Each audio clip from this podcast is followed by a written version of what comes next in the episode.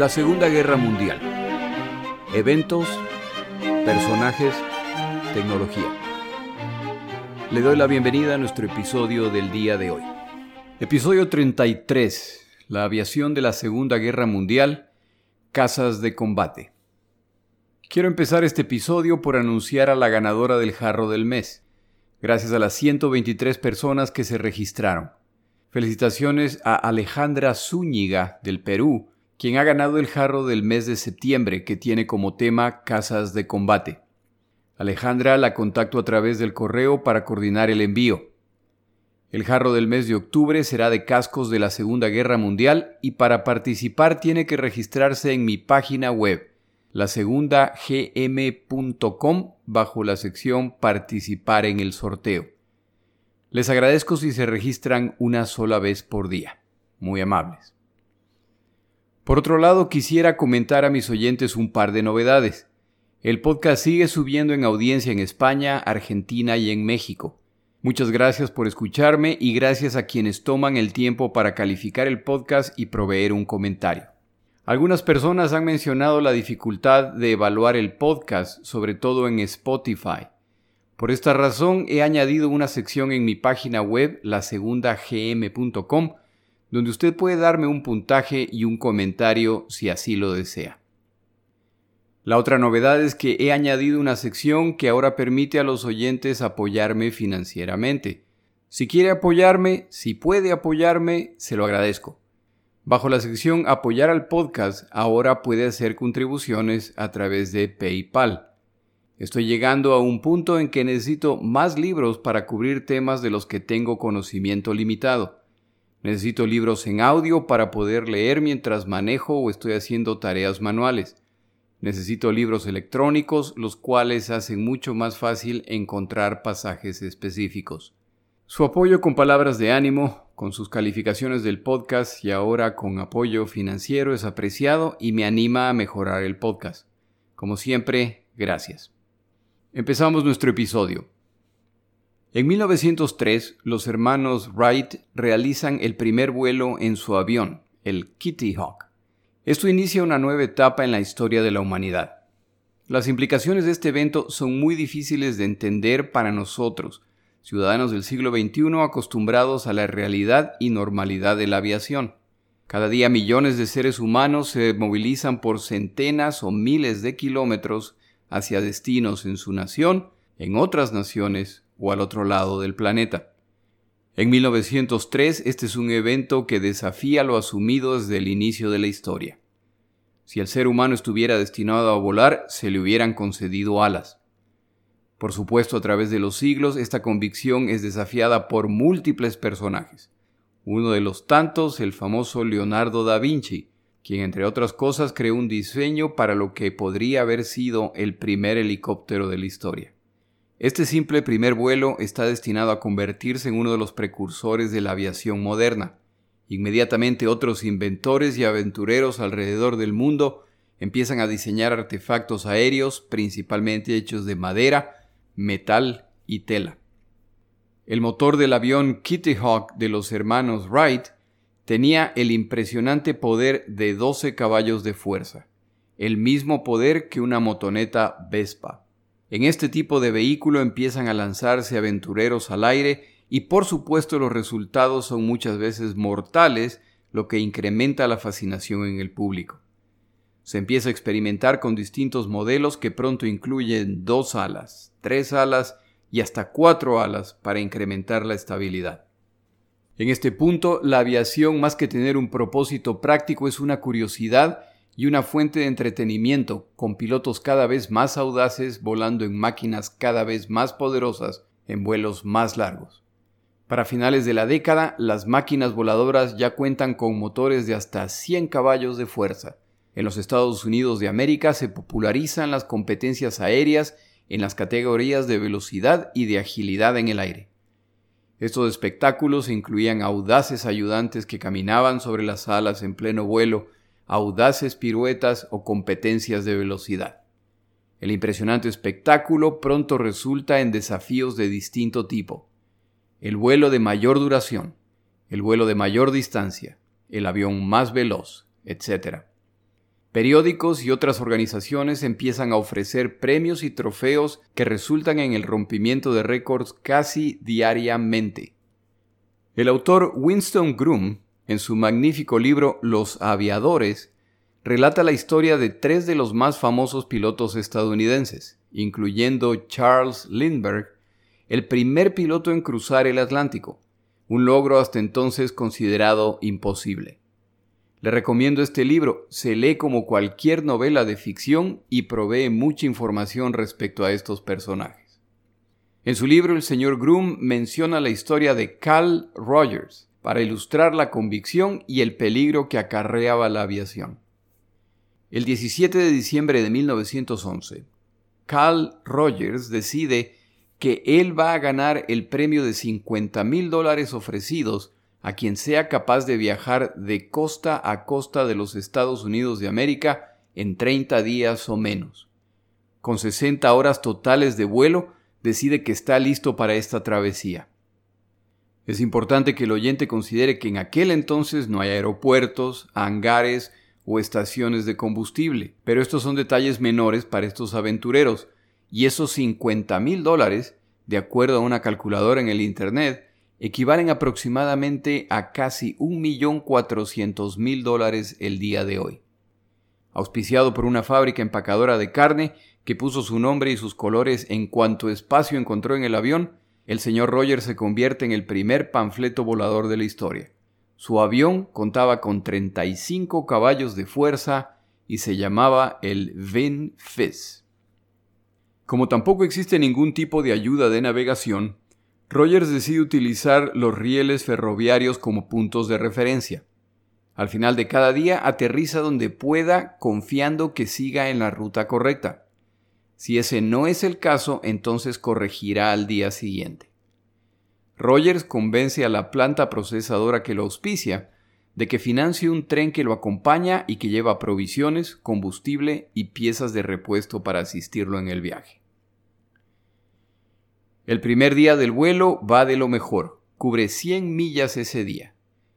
Durante el despegue al día siguiente, una de las alas impacta un árbol y termina impactando un gallinero. Un ala es dañada y termina con una laceración en el cuero cabelludo. Con la máquina reparada y Rogers parchado, continúa su vuelo. Al día siguiente se ve obligado a aterrizar al encontrarse en medio vuelo con una bandada de cuervos. Más tarde en su viaje casi muere al encontrarse en medio de una tormenta eléctrica. En uno de sus aterrizajes el viento lo obliga a aterrizar en medio de pastizales, donde pasa la noche batallando con vacas que intentan acercarse al avión para lamer la goma en la tela que mantiene la estructura intacta. En otro momento se estrella contra una cerca en Indiana, lo que le cuesta la hélice y el tren de aterrizaje. Durante su vuelo realiza presentaciones acrobáticas para distintas audiencias. Uno solo puede imaginar la emoción y fascinación de quienes ven un artefacto volador por primera vez, normalmente recibido como un héroe. A fin de evitar las altas elevaciones de la zona de las montañas rocosas, se dirige hacia el sur, lo que alarga su viaje y resulta en que excede los 30 días requeridos para ganar el significativo premio. Rogers continúa su viaje ahora para demostrar que es posible lograr esta hazaña. Ya en Arizona y acercándose a California, el punto final de su viaje, se estrella y se rompe una pierna. Una vez reparado el avión y su pierna enyesada, continúa el vuelo.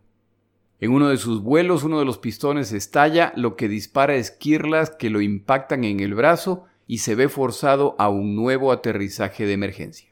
Finalmente, el 5 de noviembre de 1911, 49 días después de iniciar su aventura, aterriza en una pista de carreras en Pasadena, California, ante más de 20.000 espectadores que han venido a presenciar el histórico evento. Es sacado en hombros, envuelto en una bandera de los Estados Unidos de América, y un desfile improvisado lo pasea en hombros por la ciudad. Aunque no ha ganado el premio, es considerado un héroe y alcanza un lugar en el Salón de la Fama de la Aviación estadounidense. En estos 49 días, el tiempo real de vuelo fueron 82 horas. en más de la mitad de los días de esta aventura no pudo volar por distintas circunstancias. Otro dato interesante es que salvo por tres piezas del avión, el señor Rogers aterriza el día final en un avión completamente distinto al que despega el día inicial. Cinco meses más tarde, Carl Rogers morirá realizando lo que más amaba en esta vida, volando. En mi página web, lasegundagm.com, y en mis páginas de Twitter y Facebook pongo un artículo en inglés respecto a este pionero de la aviación. Apenas tres años más tarde se inicia la Primera Guerra Mundial. Para el inicio de esta guerra, como se ha mencionado en otros episodios, la conducción de la guerra en esencia no ha cambiado en siglos. El combate terrestre se lo realiza a través de la infantería, la caballería y la artillería. Los ejércitos enfrentados lo hacen creando frentes opuestos que combaten al enemigo. Como en cualquier otro periodo de la historia, inicialmente hay resistencia a nuevas armas y tecnologías, pero identificar nuevas tecnologías de valor inclina la balanza hacia los innovadores. En el mar, el combate es dominado por navíos cada vez más poderosos, capaces de viajar distancias más largas, con blindaje más grueso y con impresionante poder destructivo. Son los amos del mar. Ya para entonces se utilizan submarinos, lo que han demostrado alta utilidad al ser vehículos difíciles de detectar y mucho menos atacar. La aviación sigue siendo más bien una curiosidad, pero empieza a ganar cierta importancia. Una breve y poco técnica historia de la aviación para fines militares sería la siguiente. En un conflicto entre Fuerzas Armadas, una de las tareas más importantes antes de encontrarse en el campo de batalla es determinar la fuerza y ubicación de la fuerza enemiga. Esta tarea la realizan exploradores de avanzada en inglés llamados scouts. Esta por supuesto es una misión de alto riesgo, y si los exploradores de avanzada o scouts son capturados por las fuerzas enemigas, no es extraño que no regresen al ser hechos prisioneros o al ser ejecutados. En cierto momento a alguien se le ocurre que sería una buena idea utilizar el nuevo invento para realizar esta tarea, y se decide enviar aviones que desde el aire puedan espiar a los rivales para obtener una idea clara de su ubicación y fuerza. A los rivales que ven cómo su ubicación es descubierta por este explorador al lado, por supuesto no les hace gracia esta nueva práctica e inmediatamente intentan derribar al intruso. Esto obliga a los aviadores a volar a mayor altura para eludir el fuego desde tierra. Como el ejército rival reconoce las ventajas de esta nueva forma de exploración, empieza a enviar sus propios aviones a espiar a las fuerzas enemigas. Esto pronto resulta en encuentros entre aviadores enemigos en el proceso de cumplir sus misiones. Los libros relatan duelos aéreos en que aviadores se enfrentan pistola en mano. La historia también nota que nunca nadie derribó a nadie, ya que volar estos aparatos a la vez que intentaba derribar a balazos al oponente ponía más en peligro al agresor que al agredido. Es decir, que al final intercambian unos cuantos balazos, saludos para sus respectivas progenitoras y siguen su camino. Es solo cuestión de tiempo para que alguien concluya que es necesario proveer los aviones de armamento de más alto calibre a fin de derribar los aviones enemigos y pronto se montan ametralladoras en los aviones, las cuales si no se manejan bien, pueden resultar en la muerte del aviador al impactar su propia hélice o el motor en medio de las piruetas realizadas entre los dos combatientes. Uno de los primeros aviadores en derribar aviones enemigos durante combates aéreos fue el francés Roland Garros, quien instaló en su avión una ametralladora que disparaba hacia el frente y su hélice estaba protegida por piezas de acero para evitar que los destrocen las balas. Derriba tres aviones alemanes antes de ser forzado a aterrizar y ser capturado. Tampoco toma mucho tiempo antes de que alguien concluya que, si los exploradores ya sobrevuelan las tropas enemigas, esto abre una oportunidad para bombardearlos, por lo que se empiezan a explorar opciones. A la larga, los aviones utilizados para la guerra se especializan combate aéreo, ataque a tierra, bombardeo, reconocimiento, etc. El día de hoy hablamos de los cazas de combate. De los aviones de combate, sin duda el que más atención atrae y cuyas hazañas más se recuerdan es el caza de combate. La idea de pilotos enfrentándose en un duelo en que el mejor gana y que requiere control total para destruir al oponente es por supuesto muy atractiva. Los aviones básicos de inicios del siglo XX han sido reemplazados por magníficas máquinas que han alcanzado los niveles de desempeño más altos en motores a pistón. Un Messerschmitt Bf-109 alemán tiene una potencia de 1475 caballos de fuerza, un gran cambio desde los 12 caballos de fuerza del Kitty Hawk. Los cazas de la Segunda Guerra Mundial volaban fácilmente a más de 600 kilómetros por hora. Tienen múltiples ametralladoras y cañones que les permiten disparar cientos de balas por segundo, y son asistidos por sistemas hidráulicos y eléctricos que facilitan su operación. Sus pilotos son una fuerza altamente especializada que requiere meses de entrenamiento. Para inicios de la Segunda Guerra Mundial, todos los países cuentan con fuerzas aéreas. La mayor parte no consideran a la aviación como un arma separada, sino como parte del ejército o de la armada. Las potencias principales de este conflicto desarrollan sus aviaciones en secreto parcial o completo por lo que sus oponentes no saben exactamente contra lo que se enfrentan al iniciarse la guerra. Las excepciones son las fuerzas aéreas de Japón y Alemania, ya que están en guerra contra China la primera y participando en la Guerra Civil Española la segunda. Esto manda una advertencia a los otros países, en particular a Gran Bretaña y Francia, que empiezan a prepararse para una guerra en el aire.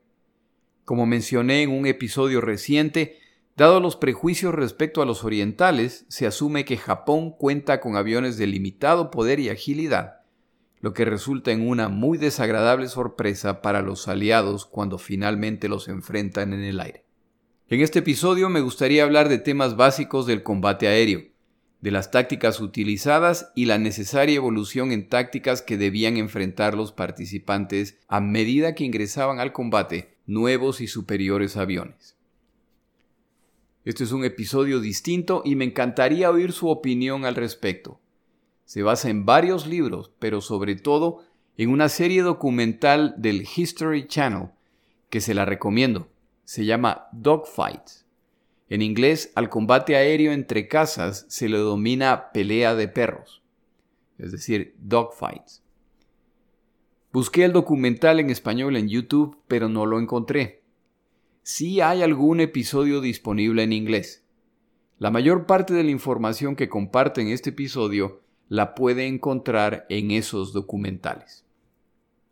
Antes de revisar la información en detalle, tomamos una pausa.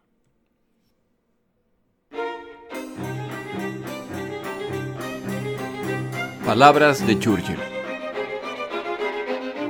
Winston Churchill tuvo una carrera política de más de 50 años. No es sorprendente que en este periodo se encontró con políticos con los que no se llevaba bien o por los que tenía poco respeto. Él mismo era un político que no caía muy bien a muchos de sus colegas. A continuación, algunos comentarios respecto a otros políticos británicos de su época. Respecto al primer ministro James Ramsay MacDonald, Churchill decía, Sabemos que tiene, más que cualquier otro ser humano, la capacidad de comprimir la mayor cantidad de palabras en la menor cantidad de ideas.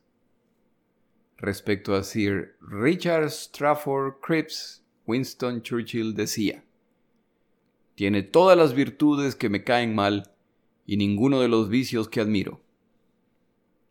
Finalmente, respecto a un ministro de salud con el que discrepaba, Churchill decía, no puedo imaginar un mejor paso inicial para inaugurar los servicios nacionales de salud que asignar a alguien que debería ser un paciente al obviamente necesitar ayuda psiquiátrica.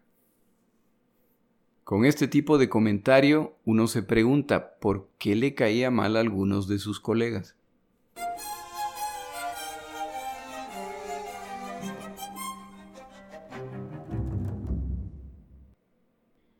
Para inicios de la Segunda Guerra Mundial, los aviones de combate no cuentan con radar. Por esta razón, cuando dos casas de combate se encuentran, el piloto con la mejor visión o más fortuna será probablemente el ganador de la batalla. Como he mencionado en otros episodios, la excepción son los cazas británicos cuando combaten sobre Inglaterra, ya que como los británicos cuentan con radares en tierra, pueden ver, entre comillas, a los alemanes acercándose, y saben incluso su altura y velocidad, por lo que pueden despachar a pilotos para que se ubiquen a la altura ideal para iniciar el ataque. En casos en que los aviadores británicos no lograban encontrar a los aviones alemanes, sea por la presencia de nubes o porque se encontraban muy lejos y no eran claramente visibles, el radar desde tierra podía dirigirlos por lo que eventualmente la mayor parte de veces los encontraban. Una vez que las flotillas opuestas se encontraban, el combate se realizaba sin auxilio de equipos externos. Era simplemente piloto contra piloto pero siempre con la preocupación de que otro avión enemigo se acercara desde un punto ciego. El combate aéreo era violento y breve. Muchos de los pilotos que mueren en combate no se enteran, ya que en muchos casos la primera señal de que había un caza enemigo en el área era el ruido de las balas que empiezan a impactar su avión, y un impacto en el lugar preciso resulta en la muerte inmediata del piloto en palabras de un piloto de caza de la Segunda Guerra Mundial refiriéndose al combate aéreo. Era tal como una pelea con navajas en un bar de baja calaña. Si quieres despacharte a algún tipo, la mejor forma de hacerlo es desde atrás. Es lo mismo en el combate aéreo. Si quieres matar a alguien, la mejor forma de hacerlo es girar hasta alcanzar el punto ciego que no te ve y entonces disparas. Pilotos experimentados siempre recordaban a los novatos dos claves durante el combate aéreo. Nunca vueles en línea recta por más de unos pocos segundos y nunca te obsesiones tanto con un posible blanco que dejas de cuidar tu retaguardia. Como los mismos pilotos admitían, esto era mucho más fácil de decir que hacer. Empezamos con lo más básico, una de las expresiones que se escucha en películas de combate aéreo es atención a tus seis o revisa tus seis. Esta es la explicación de esta expresión. Si usted tiene un reloj análogo, es decir, con manecillas, al levantar la mano para ver la hora, nota que la hora 6 apunta hacia usted. Por esta razón, la hora 6 representa los 180 grados en la retaguardia del piloto. La hora 12 representa los 180 grados frente al piloto.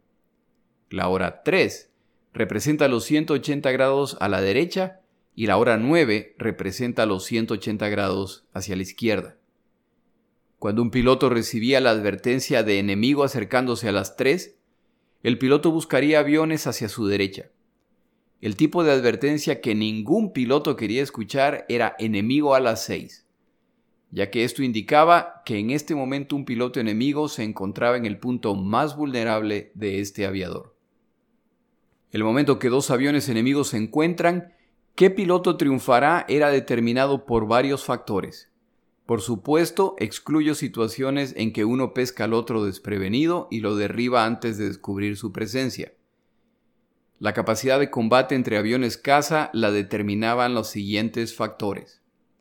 Velocidad, maniobrabilidad, blindaje y el poder de su armamento. La velocidad es crítica, ya que permite al piloto del avión más rápido alcanzar a su oponente o escapar de su oponente dependiendo de las circunstancias. Era particularmente importante la velocidad de ascenso, lo que permitía a un piloto con una máquina más poderosa dominar a su rival. Aviones más lentos tomaban ventaja de la altura para compensar la falta de velocidad. La maniobrabilidad era fundamental una vez que los dos grupos opuestos se encontraban. Considere, por ejemplo, la batalla sobre Gran Bretaña. Los alemanes están ahí para combatir y los británicos para detenerlos. En este caso, el combate se inicia y como es a corta distancia, la maniobrabilidad se vuelve el factor fundamental. El blindaje es importante ya que determina la cantidad de daño que puede absorber el avión y por lo tanto determina las posibilidades de supervivencia del piloto. Dentro del blindaje debemos incluir el material de la cabina del piloto. Seguro no es lo mismo volar en un avión con vidrio o plástico a prueba de balas que en uno con vidrio y plástico tradicional que explota al ser impactado. El blindaje es la causa de la decadencia de uno de los mejores cazas de la Segunda Guerra Mundial. El poder del armamento es obviamente determinante, sobre todo en combinación con buen blindaje, pero estos factores combinados aumentan el peso del avión, lo que disminuye su maniobrabilidad. La solución eran motores más poderosos. Para el final de la Segunda Guerra Mundial hay verdaderos tanques voladores combatiendo. Unos cuantos detalles relacionados con el armamento. Los cazas de la Segunda Guerra Mundial combinaban ametralladoras de distintos calibres, llegando a monstruosidades de 50 milímetros y cañones que disparan munición explosiva. Para el final de la guerra ya era común ver aviones que llevaban cohetes para atacar objetivos en tierra. La ventaja de las ametralladoras sobre los cañones era que disparaban muchas más balas por segundo, lo que aumentaba las posibilidades de impactar al avión enemigo. Uno de los detalles poco conocidos respecto al armamento de los cazas de combate es que las ametralladoras no disparaban en línea recta, ya que se ubicaban en la mayor parte de los casos en las alas, cuando las ametralladoras se instalaban en el fuselaje del avión, es decir, en el cuerpo del avión, la hélice se encontraba de por medio, por lo que había que instalar un mecanismo que sincronizaba la velocidad de disparo con el giro de la hélice, lo que evitaba que las balas la impacten. Este mecanismo resulta en que se reduce la cantidad de balas disparadas por segundo. Por esta razón, la mayor parte de los aviones de la Segunda Guerra Mundial llevaban sus ametralladoras en las alas. El mecanismo de calibración de las ametralladoras era un delicado y muy técnico sistema que permitía instalarlas en forma que el fuego converja hacia un punto delante del avión. Es decir, las ametralladoras tenían un cierto grado de inclinación hacia el centro, no disparaban en línea recta. Los pilotos determinaban a qué distancia delante del avión querían que converjan las balas se experimentan con distancias entre 350 y 600 metros. A la larga, la distancia preferida de muchos pilotos era alrededor de 230 metros delante del avión. Existía además la opción de combinar las áreas de impacto. Por ejemplo, en un huracán, el cual contaba con ocho ametralladoras, Cuatro de las ametralladoras se calibraban para que converjan los disparos a 230 metros.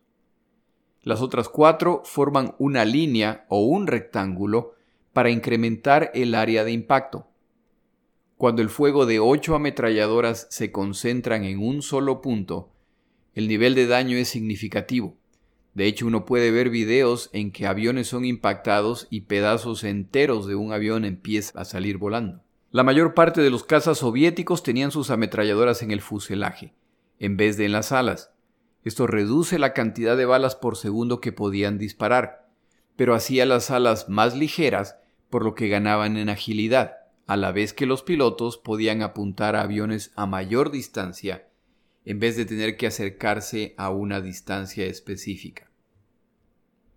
El siguiente punto relacionado con la munición de los cazas es que si usted ha visto videos de combates aéreos de la Segunda Guerra Mundial, ha visto que se ven unos garabatos luminosos, no sé de qué otra forma describirlas, que se dirigen hacia el avión enemigo.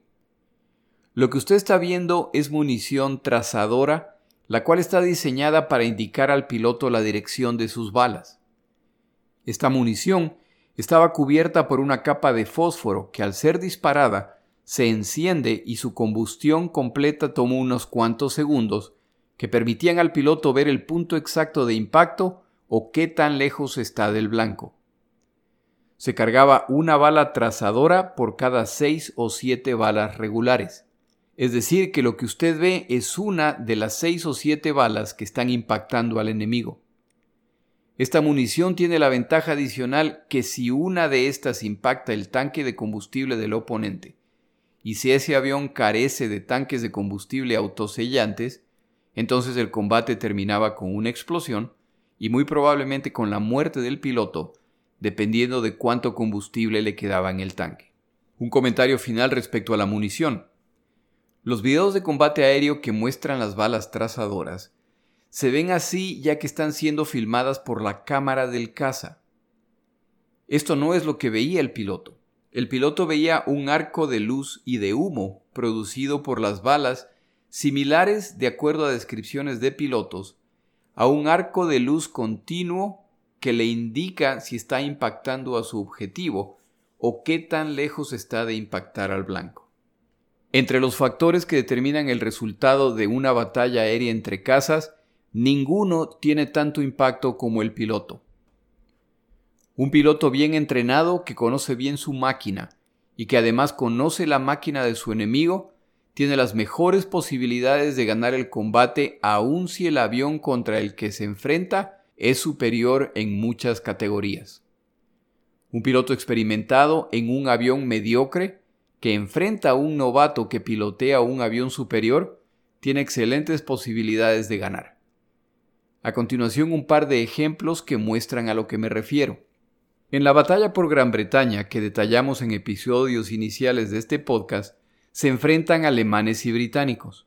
En el combate aéreo casa contra casa, los aviones que se enfrentan son el Messerschmitt Bf-109 por el lado alemán. El Bf-110 supuestamente también estaba diseñado para este tipo de combate, pero sus limitaciones frente a los aviones británicos se vuelven aparentes inmediatamente. Por el lado británico combaten el Spitfire y el Huracán, dos aviones con distintos niveles de desempeño. El Bf-109 alemán y el Spitfire británico tienen un desempeño muy similar y hay distintas opiniones respecto a cuál era superior. Si uno es efectivamente superior al otro, lo es por muy poco, por lo que los pilotos de Spitfires y Bf-109 saben que al enfrentarse tendrán que darlo todo para salir intactos de este combate. El huracán, por otro lado, es más lento que el Bf-109 alemán, pero más maniobrable. Si estos dos aviones se encuentran y son piloteados por pilotos bien entrenados, entonces los dos saben qué hacer. En un combate entre un huracán británico y un Bf-109, el piloto alemán bien entrenado trata de forzar el combate a través de ascensos y descensos, sobre todo de descensos.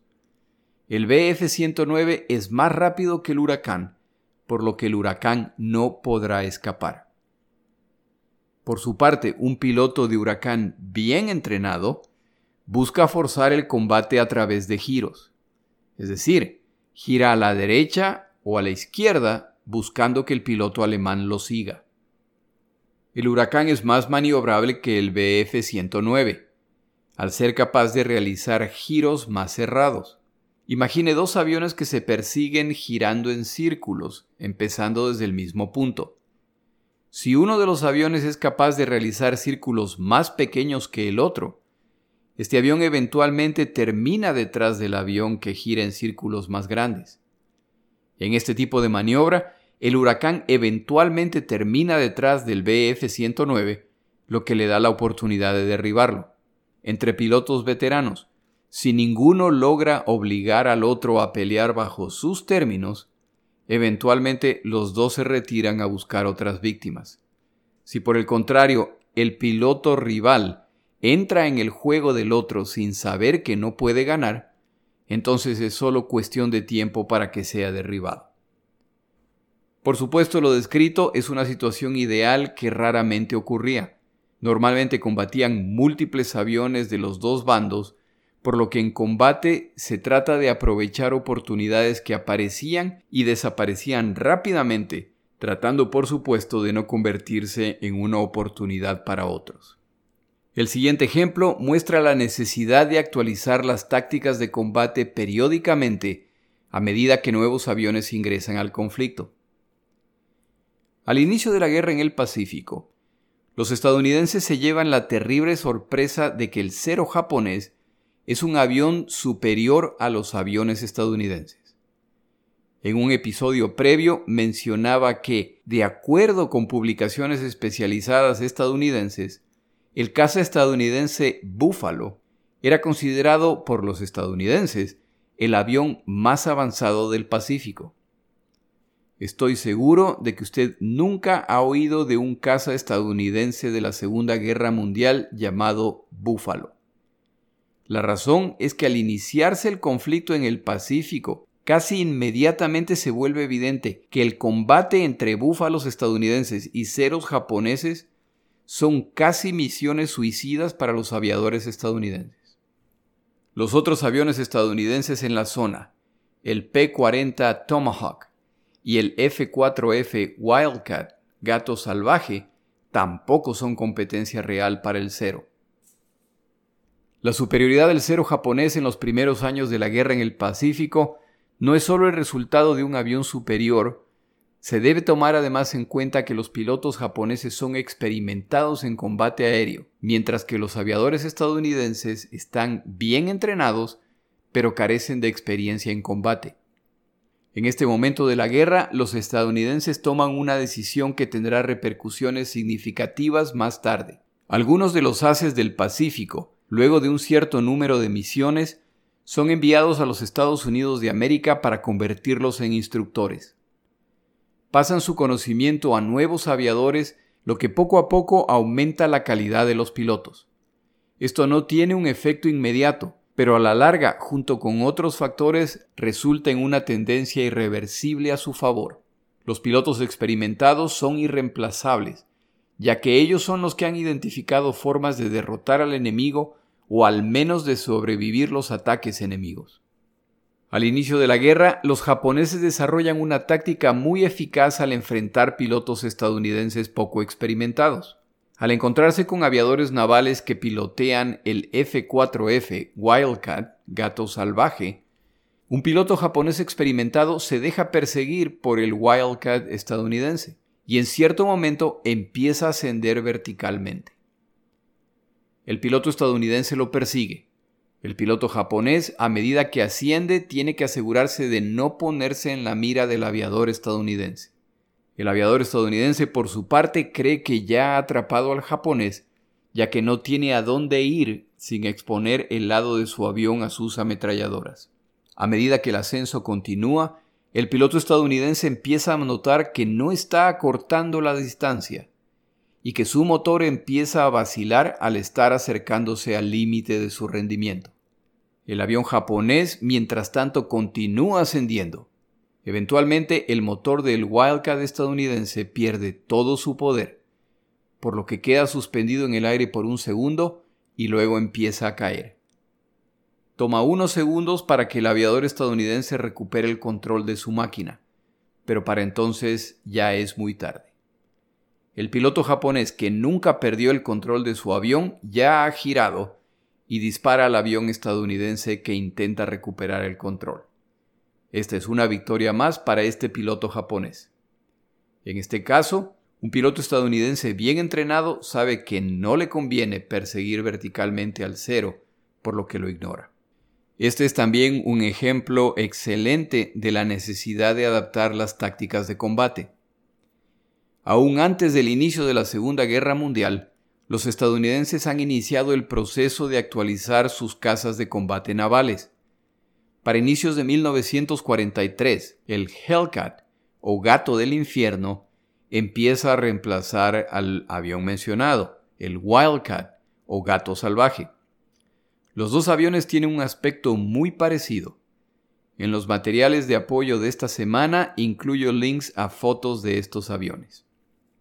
El nuevo Hellcat casi duplica en poder al Wildcat, y los estadounidenses no han tenido la gentileza de avisarle a los japoneses que están reemplazando sus aviones.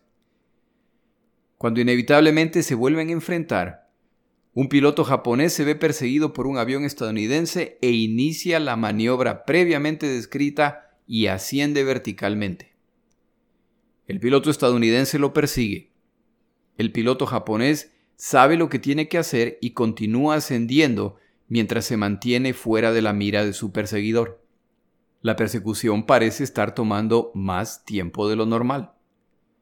En cierto momento, el piloto japonés empieza a notar que su avión empieza a perder poder. Al mirar a su perseguidor, nota que el avión estadounidense sigue ascendiendo y está acortando distancias. En este momento ya no hay mucho que pueda hacer el aviador japonés. Si intenta girar para escapar, expondrá el lado de su avión y muy probablemente será derribado, por lo que continúa su ascenso hasta que su motor finalmente pierde todo su poder. Al ocurrir esto, el cero japonés queda suspendido en el aire por un segundo antes de empezar a caer. En este momento, el aviador estadounidense dispara sus ametralladoras, las que despedazan al cero, en una fácil victoria para este aviador estadounidense. Hasta que no se vuelva conocido que la famosa maniobra ya no funciona, otros aviadores japoneses morirán. Los papeles han cambiado y ahora son los ceros los que deben evitar entrar en situaciones en que el poder de los motores marca la diferencia. El cero japonés ya no es el amo del aire. Para terminar, ¿qué país desarrolla el mejor caza de combate de la Segunda Guerra Mundial? Es difícil determinarlo. El BF-109 alemán y el Spitfire británico combaten hasta el final de la guerra a pesar de que se producen significativos avances tecnológicos. El cero japonés, con sus ventajas en desempeño al inicio de la guerra, merece ser parte de la competencia. El Lavochkin soviético era un avión de combate muy capaz. El Mustang o el Corsario estadounidense deben ser considerados. Aún antes de la finalización de la Segunda Guerra Mundial, estos magníficos cazas de combate ya son obsoletos, al aparecer en los cielos europeos un nuevo tipo de máquina destinada a reemplazarlos. Pero ese es un tema para otro día, cuando volvamos a hablar de la aviación de esta guerra. Espero que haya encontrado útil la información provista respecto a los cazas de esta guerra. En nuestro siguiente episodio tomamos otro desvío. Tenemos que explicar las razones del Japón para combatir en esta guerra. Mi nombre es Jorge Rodríguez. Gracias por acompañarme. Para información adicional respecto a este episodio, las notas de este podcast, que incluyen la narración de este episodio, así como acceso a resúmenes, videos, documentales y materiales adicionales gratuitos disponibles en el Internet, por favor vaya a Amazon y busque el libro La Segunda Guerra Mundial, Eventos, Personajes, Tecnología. Al comprar estas notas me ayuda y me apoya financieramente. Puede encontrar información adicional en mi página web, lasegundagm.com. Muchas gracias.